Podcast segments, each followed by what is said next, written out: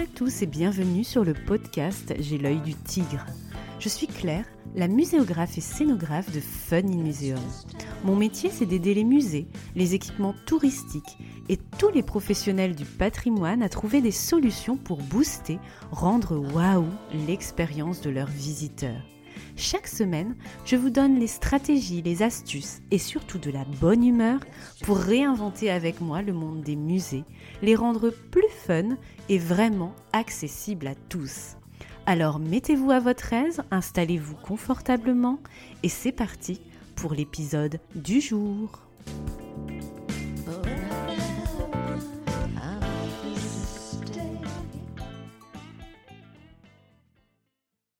Bonjour les amis, épisode 7 et dernière étape déjà de la mini-série sur le numérique au service des musées et du patrimoine.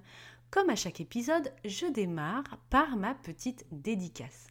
C'est à Solveig, Muséum Trotteur sur Instagram, à qui je fais un énorme clin d'œil aujourd'hui et une jolie courbette pour lui exprimer toute ma gratitude pour avoir partagé le podcast sur son compte Twitter et LinkedIn. Elle m'écrit aussi, c'est très bien présenté, clair, simple, et on sent que vous avez le sourire bravo. Merci beaucoup Solveig, je suis vraiment ravie que vous arriviez à déceler un peu ma personnalité à travers le podcast et tout l'enthousiasme en tout cas que, j'y mets.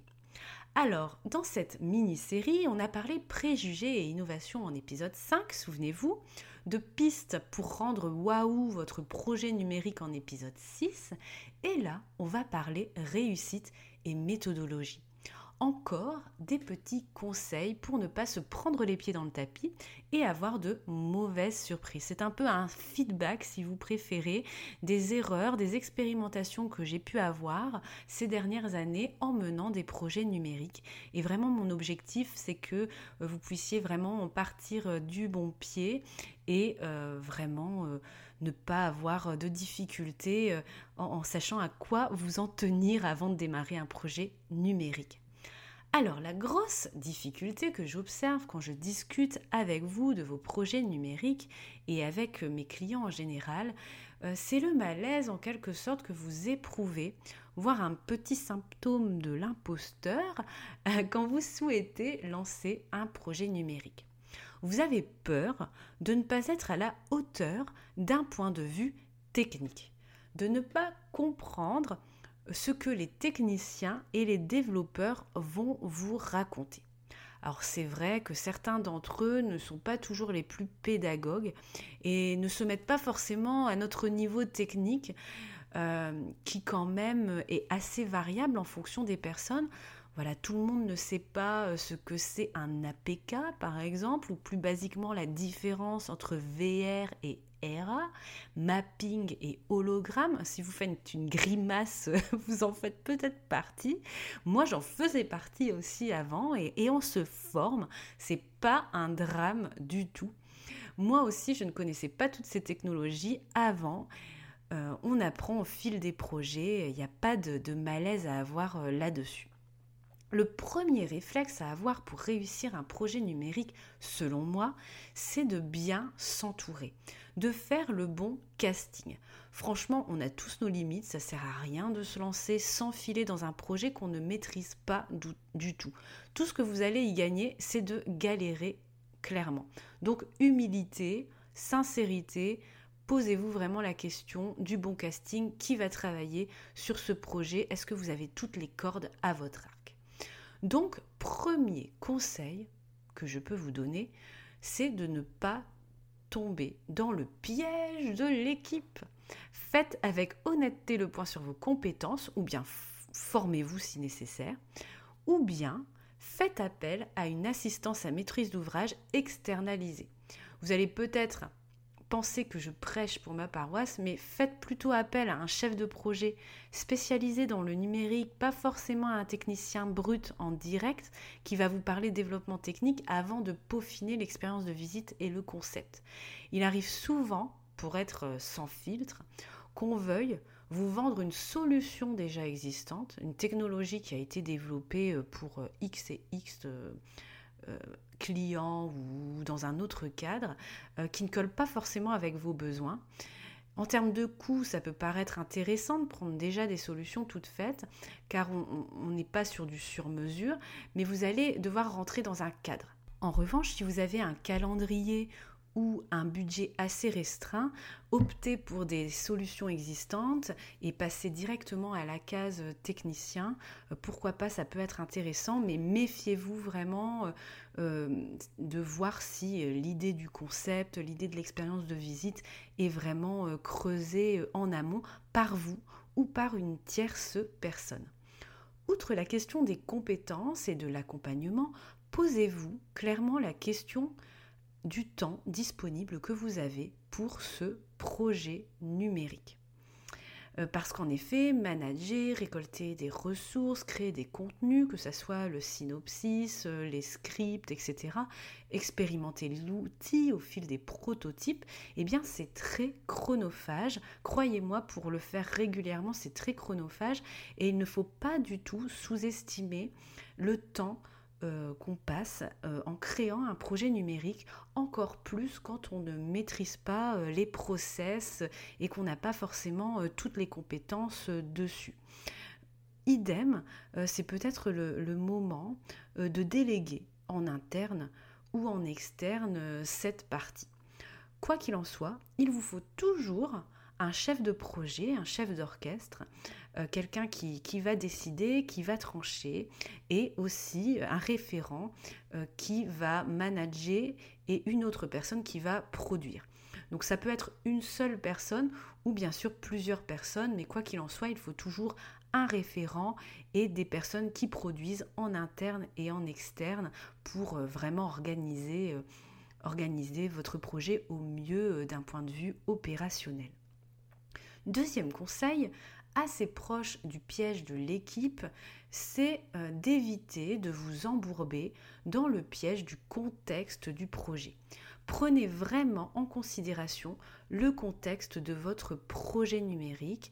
Donc c'est comme quand on crée une exposition, il faut bien euh, faire le point sur votre cahier des charges et aussi l'environnement de votre projet. Décidez en effet que vous souhaitez faire une table interactive ou bien euh, une, une, expérience VR, ben, ça suffit pas. Il faut vraiment que vous fassiez le point sur l'équipe et ses compétences, qui va faire quoi, c'est quoi votre enveloppe budgétaire, basse, moyenne, haute, euh, comment vous allez euh, gérer votre calendrier, parce que vous n'allez pas forcément pouvoir tout faire en fonction de votre calendrier. Qu'est-ce que, quels seront vos public cible, vos objectifs pédagogiques, quels sont les résultats attendus avec ce nouvel outil. Ça, c'est pas le développeur qui va définir ça, ça va être vous avec ou sans euh, quelqu'un qui va vous aider pour, le faire en externe. Et ça, c'est surtout la première partie de votre futur cahier des charges lorsque vous contacterez les prestataires qui vont réaliser l'outil technique, l'application, euh, le film, etc. Vraiment, ficelez votre cahier des charges en réfléchissant vraiment sur tous ces aspects euh, d'environnement de projet et contexte. Le projet numérique va être vraiment très différent si votre institution a peu de budget euh, pour cet outil, si votre institution a peur de la médiation numérique, on va avoir plus ou moins de risques, plus ou moins d'innovation techno, etc. Euh, si votre calendrier est très serré, ça va vraiment jouer sur le résultat. Et toute cette première partie, c'est la clé euh, de votre euh, cahier des charges bien ficelé, en tous les cas la première partie pour consulter des prestataires. Troisième astuce, ne vous laissez pas piéger par vos méconnaissances techniques. ça renvoie un peu à l'intro euh, du podcast, euh, le piège de la technique, c'est euh, de demander systématiquement la définition d'un jargon que vous ne connaissez pas, comment ça fonctionne telle ou telle chose, demander des exemples de réalisation avec le budget que vous disposez, parce que des fois, ça arrive souvent que euh, certains prestataires euh, vous disent ben voilà, euh, voilà ce qu'on propose, mais il n'y a pas forcément de, prix en face. Et vous, vous allez croire que pour votre enveloppe, vous allez avoir la même chose, et en fait, pas, pas du tout. Donc vraiment bien comprendre ce qu'on vous propose, ce que vous achetez, les risques aussi de bugs, si vous optez pour telle ou telle, technologie, si vous utilisez des, des balises pour de la géolocalisation ou du Wi-Fi ou je ne sais quoi, eh bien ça va pas fonctionner de la même manière, il va pas avoir euh, euh, la même maintenance, il va pas avoir les mêmes risques de bugs. C'est important en fait qu'il y ait de la transparence sur ce qu'on vous propose. Euh, et aussi penser au coût de fonctionnement annuel, comment se passent les mises à jour, comment se passe l'hébergement, euh, comment se passe la configuration des tablettes. Euh, voilà, toutes ces choses-là, ça paraît des questions simples euh, qui peuvent paraître bêtes, mais voilà, si, si cette question vous vient à l'esprit, eh bien c'est que tout n'est pas clair. Vous avez besoin d'informations pour être rassuré dans comment tout ça va fonctionner. Posez-la tout simplement aux personnes qui, qui travaillent pour vous. Elles sont là pour ça. Le piège de la technique a surtout lieu donc en amont du projet numérique, lors de l'écriture du cahier des charges pour concevoir et réaliser l'outil. Ne vous dites pas je veux une immersion avec un casque de réalité virtuelle, je vois avec un développeur et je verrai après ce que je mets devant dedans, pardon, et combien ça va me coûter. Dimensionnez vraiment en amont seul ou avec un AMO, pardon, votre projet numérique sur le plan concept technique budget avec une enveloppe et ensuite vous contactez les prestataires adéquats qui vont vous parler technique. Ne brûlez pas les étapes en pensant que la technologie vient en premier d'un projet numérique le piège de la technique, vraiment, ça c'est vraiment le... on est sur des charbons ardents, là c'est vraiment l'un des plus gros pièges. Quatrième conseil, maîtrisez votre budget. Ne tombez pas dans le piège du budget.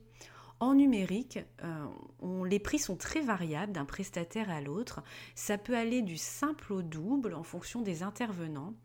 Euh, faites des devis, comparez, expérimentez, demandez des démonstrations. Euh, réclamer une clarté entre le prix et le résultat, ce qui est vraiment compris ou pas dans la prestation, les traductions, les sous-titrages, si vous voulez faire une version anglaise, est-ce qu'il vaut mieux la faire tout de suite ou après euh, Vraiment, pensez toujours investissement et euh, fonctionnement de ces outils. Beaucoup d'équipements râlent souvent sur l'obsolescence des applications au fil du temps, des bugs qui arrivent sur une borne où ça marche pas, etc.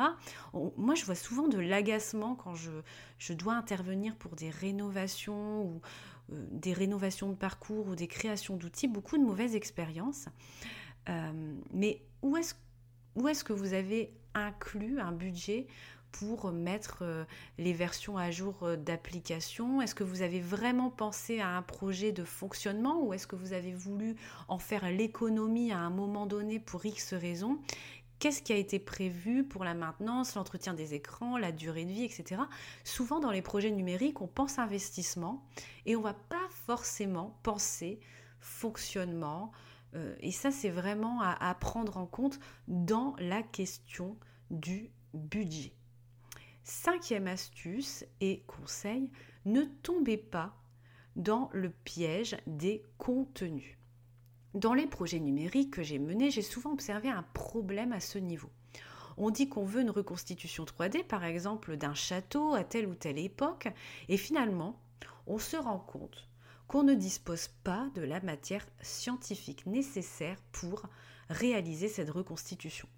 On sous-estime souvent le travail de recherche à mener sur la matière documentaire exploitable. Est-ce qu'on a des images, des plans de qualité utilisables et fiables scientifiquement ou pas? Euh, si vous faites une reconstitution 3D d'un intérieur de château, encore une fois, on va vous demander des choses vraiment très concrètes. Les matériaux, les couleurs, les mobiliers à y mettre, la lumière, les dimensions de la pièce, à quoi ressemblait tel ou tel détail. Si vous avez juste une suggestion dans un acte de colloque de trois lignes, ce n'est pas suffisant, euh, vous, le comprenez rapidement. Donc on doit vraiment mener, pour un projet numérique, un travail de recherche précis et surtout orienté au service de vos besoins pour la création de votre média exact. Piège des contenus rime aussi avec syndrome de l'expert, épisode 3 du podcast si vous ne l'avez pas encore écouté. Il y a vraiment une manière d'écrire les contenus pour du numérique. On doit vraiment être très vigilant sur la pédagogie. Le meilleur conseil que je peux vous donner, c'est de former un groupe de travail hétéroclite pour votre projet qui mixte les experts du contenu, qui vont vous dire ben voilà, les couleurs, les matériaux pour la reconstruction 3D de l'intérieur du château, etc. Et en même temps, des experts de la médiation avec des personnes qui sont aficionados du numérique et d'autres qui ne le sont pas forcément. Et ces personnes-là, les médiateurs, vont vraiment être très importants pour euh, la dimension pédagogie, la dimension transmission des savoirs, la dimension euh, design d'expérience. Ça va vraiment nourrir le projet, ce groupe de travail, le rendre plus riche, plus innovant sur le fond et sur la forme pour votre projet numérique. Voilà donc mes 5 conseils pour réussir un projet numérique et surtout les pièges à éviter. 1. Le piège de l'équipe. Entourez-vous bien, faites un bon casting, soyez transparent sur vos compétences et vos connaissances et mes connaissances. 2. Le piège du contexte. Dimensionnez bien en amont votre environnement de projet, votre budget, votre calendrier, etc. Le piège de la technique.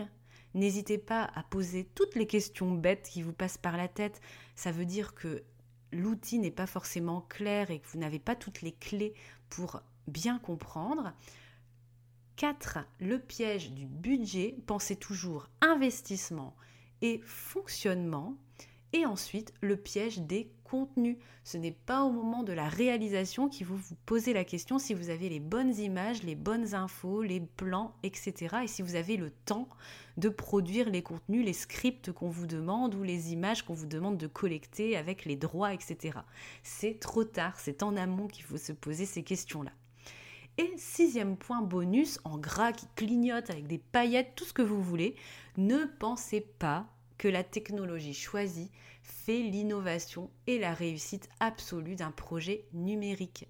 C'est votre créativité et votre capacité à gérer justement les cinq pièges méthodologiques que je vous ai cités il y a quelques secondes. C'est sur ces mots que se termine la mini-série sur le numérique au service des musées et du patrimoine. Si vous aviez envie que j'aborde dans un prochain épisode un focus sur une technologie ou que vous, je vous aide à affronter un problème que vous rencontrez sur ce sujet, eh bien envoyez-moi tout simplement un petit message sur Instagram ou par mail, WhatsApp, et je vous répondrai et je ferai un podcast avec plaisir sur votre problématique. Encore merci de parler du podcast autour de vous. Pensez à mes petites étoiles Apple Podcast et j'espère que ces épisodes vous ont donné envie de vous lancer sereinement dans un projet numérique et de rendre surtout votre futur outil vraiment waouh et innovant. Mardi prochain, on change complètement de sujet. On va parler Lego au service de la culture et du tourisme. Et oui, ces petites briques danoises. Je vous ferai découvrir mon petit côté à. Bonne matinée, après-midi, soirée, nuit, où que vous soyez. À bientôt sur J'ai l'œil du tigre.